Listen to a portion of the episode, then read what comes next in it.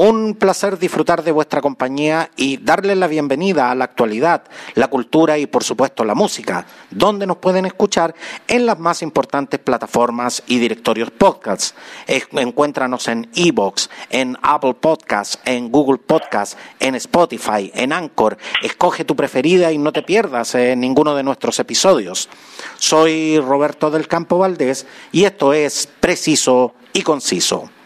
A quien tengo el privilegio de presentar es un artista oriundo de la maravillosa y mítica Tierra del Fuego, que nos viene a mostrar y a conversar eh, de su disco debut 1894. Escuchemos el tema Copo y enseguida tendremos conversando a Sebastargo.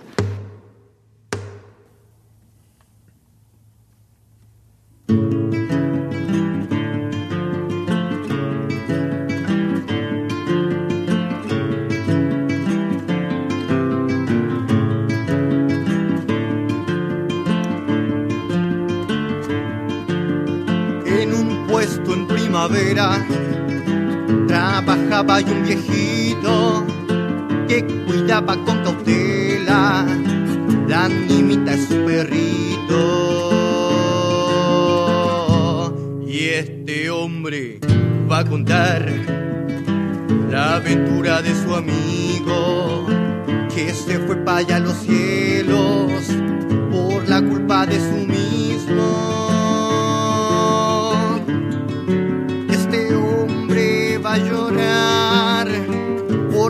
Nadie fue tan fiel y más rabia le da al otro.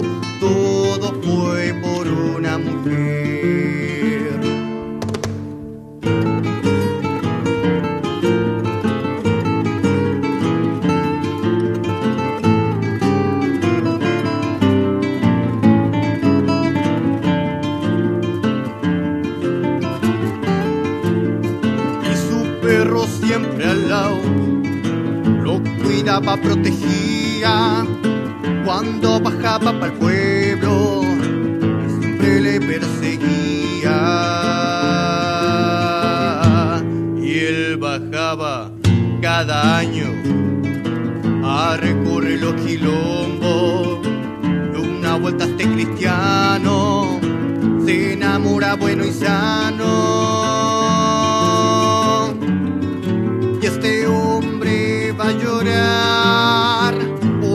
Nadie fue tan fiel y más rabia le da al otro, todo fue por una mujer.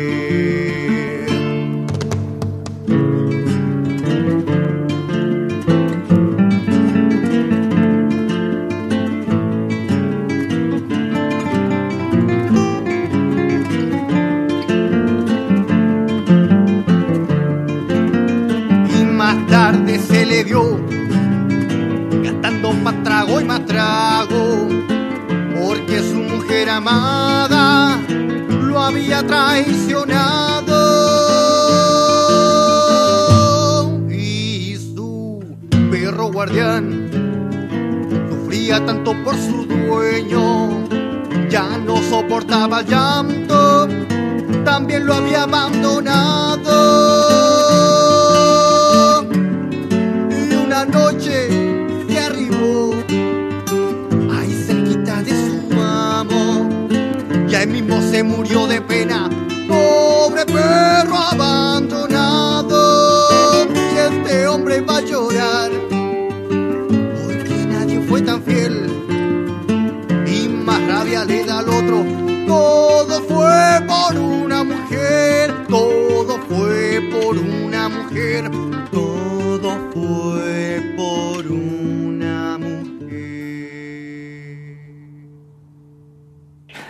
Después de escuchar este envolvente tema, al teléfono tenemos a Sebastargo. Gracias eh, por conversar con nosotros y bienvenido. Don Roberto, muchas gracias por la invitación. Un gustazo estar hablando con usted. No, un honor de verdad eh, tenerte, tenerte acá y poder llegar a, a, tan distantes latitudes justamente a través de las comunicaciones y por supuesto a través de la música. Me, me pasó algo con este tema. Me transporté Y, te lo digo sin, sin, ningún ánimo de caer en, eufemismo. Yo, yo he tenido el privilegio de, conocer por venir y con este tema de verdad que me, me sentí ahí. Eh, ¿Cómo lograste un sonido tan austral, tan de la tierra, Sebastargo? Muy amable, muchas gracias por su comentario con respecto a la canción. Em, yo llevo trabajando en esto desde hace ya bastantes años sin embargo, cuando se trata de producción musical, sin lugar a dudas que necesitamos de una ayuda. En este caso yo he trabajado con una productora que se llama Sofía Amaro, quien fue la que eh, se responsabilizó, se responsabilizó del, del sonido ¿ya? del álbum. Personalmente, desde un punto de vista de composición, me he encargado siempre de primero tener mucho cuidado con las palabras que utilizo al momento de, hacer mis textos y luego también tener mucho cuidado con los acordes que elijo para ensamblar finalmente una canción. Estos temas de este álbum eh, no se crearon para que sean álbum específicamente, de hecho son temas de distintos años que fueron eh, concentrándose en un repertorio hasta que en 2017, 2016, fines del, del 2016 y principios del 2017 ya se hicieron eh, disco en 1894 que hace alusión directa a la fundación de Porvenir, el año en que se hizo eh, pueblo. Entonces, lo que se desprende de ahí, esta consecuencia sonora, que usted bien dice que puede que le transporte o puede que le, le, genere alguna imagen. Honestamente, no estoy seguro si tiene que ver directamente conmigo, a lo mejor tiene que ver con la interpretación, no sé, la verdad, la verdad, la verdad no lo sé yo. Nunca me he propuesto una meta de ese tipo al momento de hacer música. Nunca he dicho ya, de ahora en adelante voy a hacer música que sea fueguina y así. Eh, porque honestamente las cosas, usted sabe bien, no funcionan así. De hecho, tienen que ver muchas veces con las corrientes musicales que se ponen a estudiar las personas que conocen sobre el tema, luego las bautizan de alguna forma. Yo atrevidamente le puse a lo que hago neofolclor fueguino porque tiene una raíz folclórica innegable y evidentemente soy de allá, de Tierra del Fuego. Sabría contestar bien esa, esa pregunta. Porque la verdad es que eh, escuchando el tema Copo, yo creo que lo único que me faltó fue escuchar de fondo el sonido del viento y, y, el, y el balar de las ovejas, digamos, que, que es como lo, lo, lo, más característico de esa zona. Pero, pero tal como tú, como tú lo has señalado, Sebastargo, tú estás desarrollando una corriente eh, que pudiéramos denominar eh, neofolclor y que, y que pudiéramos eh, eh, también entender como un sonido muy endémico. ¿Cuál, ¿Cuál es la característica de la, de la música, del folclor de, Tierra del Fuego y cuál consideras que han sido tus influencias para poder llegar justamente a un trabajo como este? Históricamente, Magallanes y Coyhaiques y Aysén, son regiones que se mm, anexan al país más tarde que, el resto del país, justamente. Eh, recién a, a mediados de mil, del 1800, 1843 para ser específico, llega la goleta de Ancud y comienza esta colonización. Por eso que desde un punto de vista histórico no existe un, un desarrollo cultural como existió en el resto del país. Acá lo que ocurrió fue que la gran mayoría de las personas de Chiloé dejaron su legado cultural, más el, ese tiempo yugoslavo, actualmente croata, eh, cultura que fue más bien eh, cerrada con respecto al, a, su, a, su, folclore. No se mezcló, por alguna razón extraña que nadie ha estudiado hasta ahora, no se mezcló nunca la música europea yugoslava con la, con la chiloense, por alguna razón. Y por eso que acá usted va a encontrar que es muy fácil y muy normal escuchar valses, chilotes, por ejemplo, y por la cercanía mayor que tenemos con Argentina también hay mucha, mucha influencia eh, trasandina y extrañamente, extrañamente del chamamé, que el chamamé es como del norte de, Argentina. Todavía tampoco se tiene muy claro desde, desde un punto de vista de literatura por qué, eh, cómo es que llega el chamamé hasta acá y se hace tan, tan famoso. Así que podríamos resumir eso, lo musical. Porque de hecho eh, el folclore chileno en general eh, siempre es como bastante alegre, siempre es, como bastante rítmico, pero aquí, aquí encontramos un sonido que es más duro, como que, pudiéramos denominar casi curtido por el viento. Justamente, como usted bien dice, históricamente se ha hecho énfasis en el folclore del norte de Chile, que tiene que ver con el carnaval, que tiene que ver con el huayno, que tiene que ver con el trote. Eh, y luego también, obviamente, lo que encontramos en el centro del país. Eh, y como usted bien señala, lo que pasa acá es, claro, es más lento. Por ahí escuchaba hace un, hace un, par de años atrás un músico uh, que estudia folclore que había llegado a una especie de conclusión de que aparentemente las danzas a nivel país iban iban subiendo velocidad en la medida en que iban bajando eh, de norte a sur, aparentemente por el frío. Así que sí, yo creo que seguramente tiene que ver derechamente el, nuestro contexto, nuestro viento, nuestra escarcha, el frío eh, constante que hay acá, que hace que uno toque o cante de una manera determinada. Yo, yo, yo me, me atrevo a decir que sí, tiene que ver con eso. Ahora mencionaste eh, mencionaste a Sofía Amaro. Eh, ¿Hasta dónde eh, la mano de Sofía logró una producción con tanta identidad magallánica justamente? Sofía se preocupó de capturar de la manera más acústica posible lo que estábamos haciendo hasta ese momento. En ese momento este álbum lo grabé con otro guitarrista que se llama Rafael Arregada. Entonces teníamos tres instrumentos, voz, guitarra rítmica y guitarra solista. Lo que quiso hacer Sofía fue tomar y microfonear la madera lo más cerca posible, al mismo tiempo la voz. Y para esto él ella se preocupó de de, de, una búsqueda minuciosa, como hace cualquier productora en realidad, del micrófono que iba a ser eh, del solo, el que iba a cubrir la guitarra acústica, él, él y los micrófonos que iban a, a, capturar las voces, el lugar, esto, este, esto lo grabamos en un teatro acá en, en Punta Arenas que se rentó exclusivamente para la ocasión. Entonces, lo que ocurre eh, es que ella, en preproducción, producción y postproducción, eh, deja aislado absolutamente cualquier tipo de efecto, cualquier tipo de filtro. Lo único que quiere ella es tomar lo que nosotros hacemos y luego entregarle un poco de espacio natural.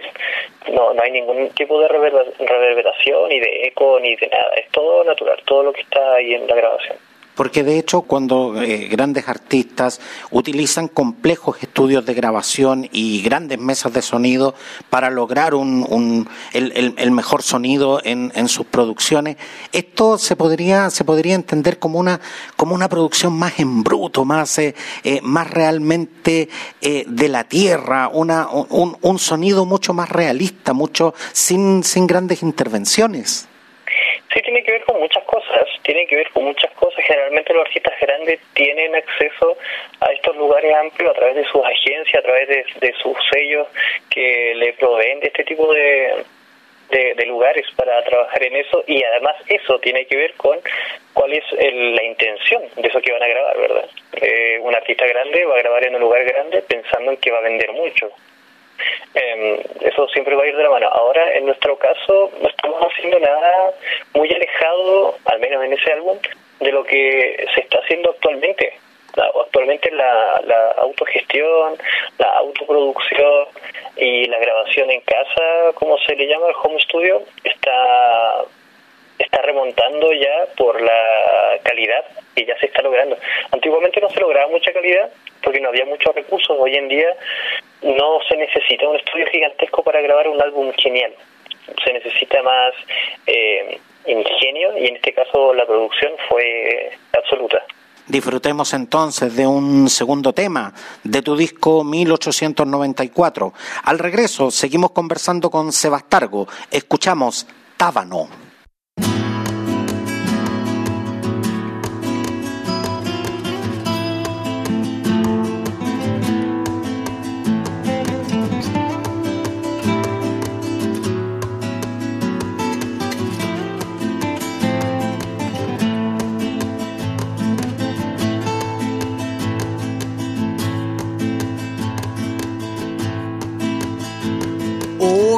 En el sol.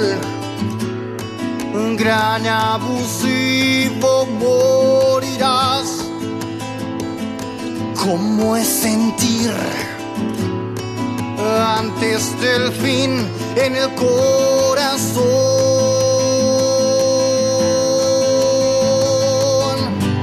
Hiciste sufrir.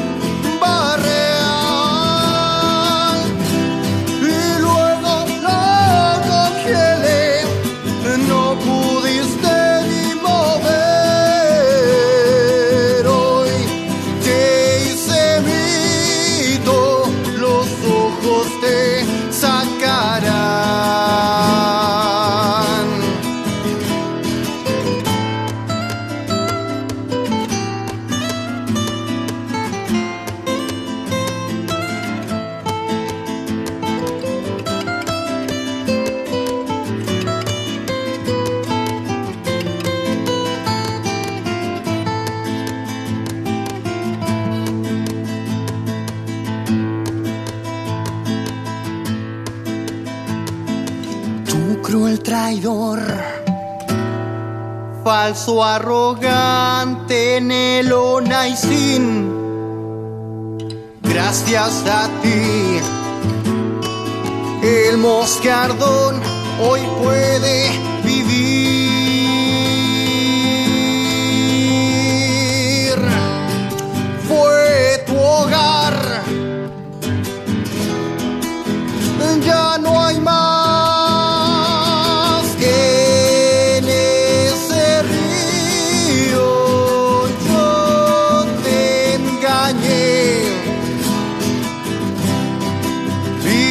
our song.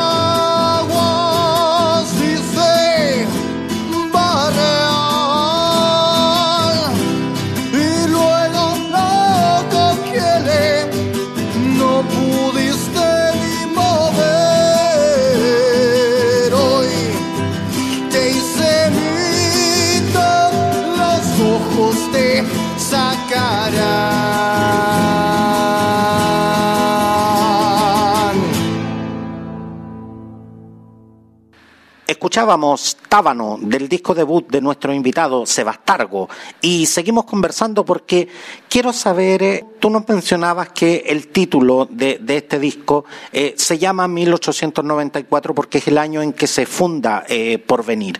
¿Por qué elegiste este título para ser justamente el título de tu álbum debut? Tenía tenía que ser un título que marcase una apertura no solamente discográfica oficial, sino también de carrera musical, porque como les mencionaba, llevo bastantes años, desde el 2010, 2011 ya trabajando y en 2017 recién comenzamos con una producción en serio. Y no se publica hasta el 2019. Entonces pasó mucha mucha agua bajo el puente. De hecho, cuando aparece el álbum, cuando ya la producción eh, me entrega los temas, eh, me dice, bueno, acá está el, el, disco, elige los temas porque no, no quedaron todos los temas que grabamos, grabamos como 11, algo así, al final quedaron 7. Eh, me di cuenta que los que elegí ya ninguno estaba haciendo ni defendiendo en directo, eran todos temas que ya, ya no estaba tocando. Así que fue un álbum extraño, fue distinto y los temas que elegí todos tenían que ver eh, derechamente con historias que me habían contado estando en porvenir. La gran mayoría de los textos que tengo tienen que ver con relatos, mitos, leyendas, historias contadas por la gente, por las personas, por los mayores, generalmente por los trabajadores del campo, por la gente que yo conozco, con las que me codeo, con personas que, que se dan el tiempo de hablar y bueno, yo que me doy el tiempo de escuchar y hacer canciones. Entonces 1894 significaba todo eso, significaba la apertura discográfica, la apertura eh, profesional, musical, hablando.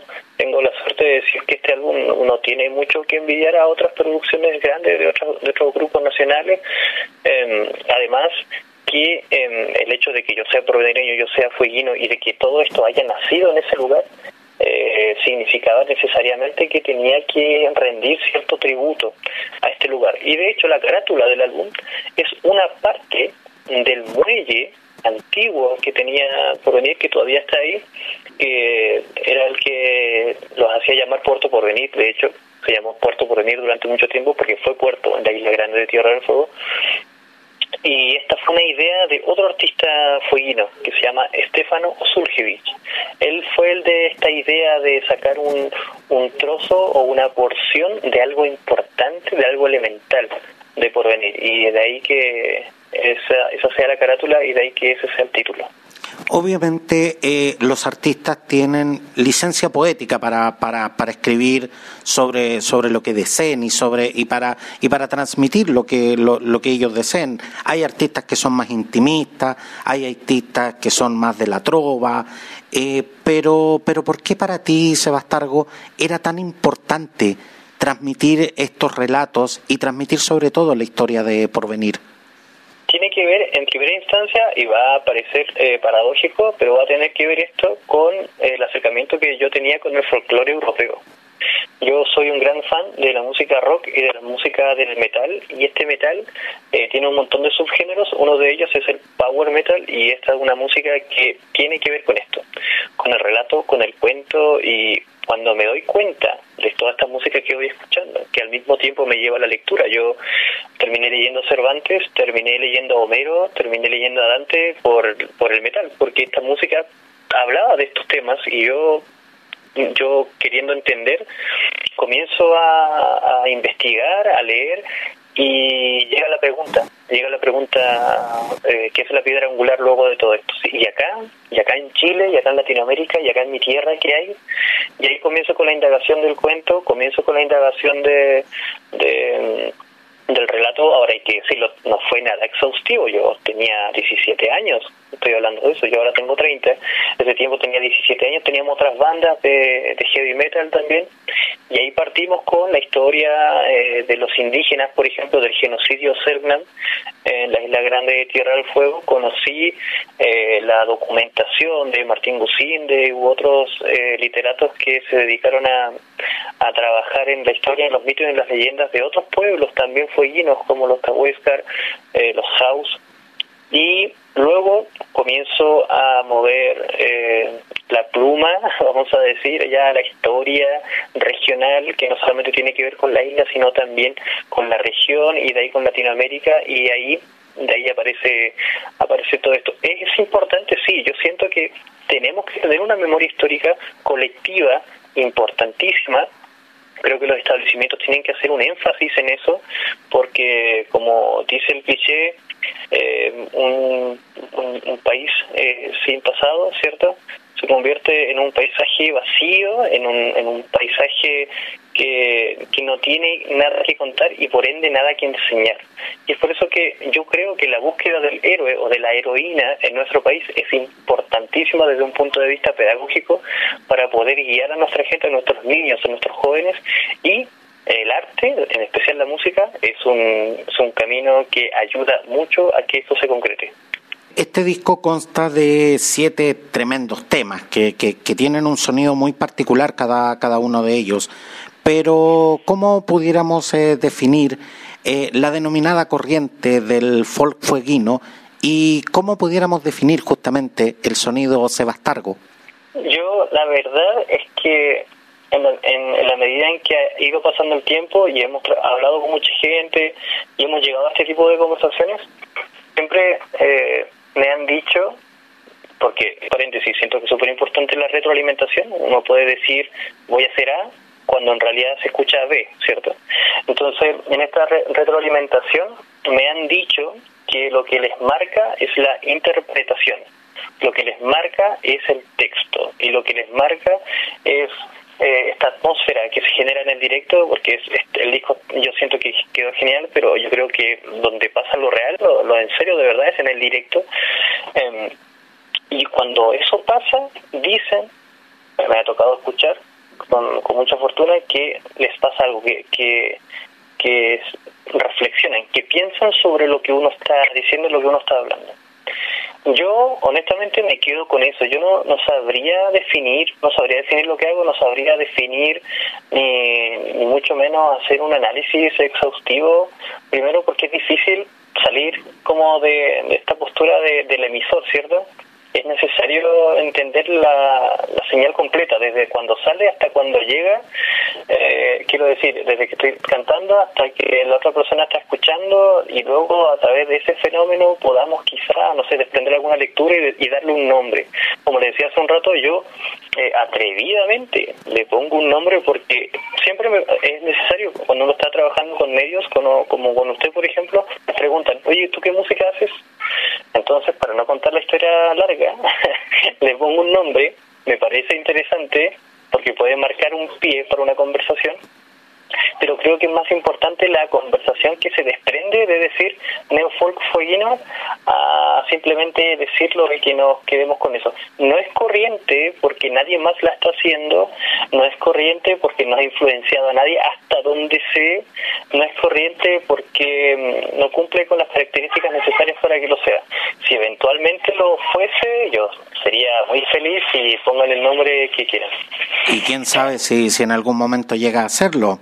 Sebastargo, eh, cantautor eh, fueguino de la ciudad de Porvenir, que nos eh, ha venido a entregarse eh, su música. Y justamente antes, antes de que nos deje ese Sebastargo, a mí también me impresiona mucho la potencia y el carácter de tu voz en, en, las canciones. ¿Qué tan, ¿Qué tan desafiante es para ti vocalmente cantar de, de esta manera?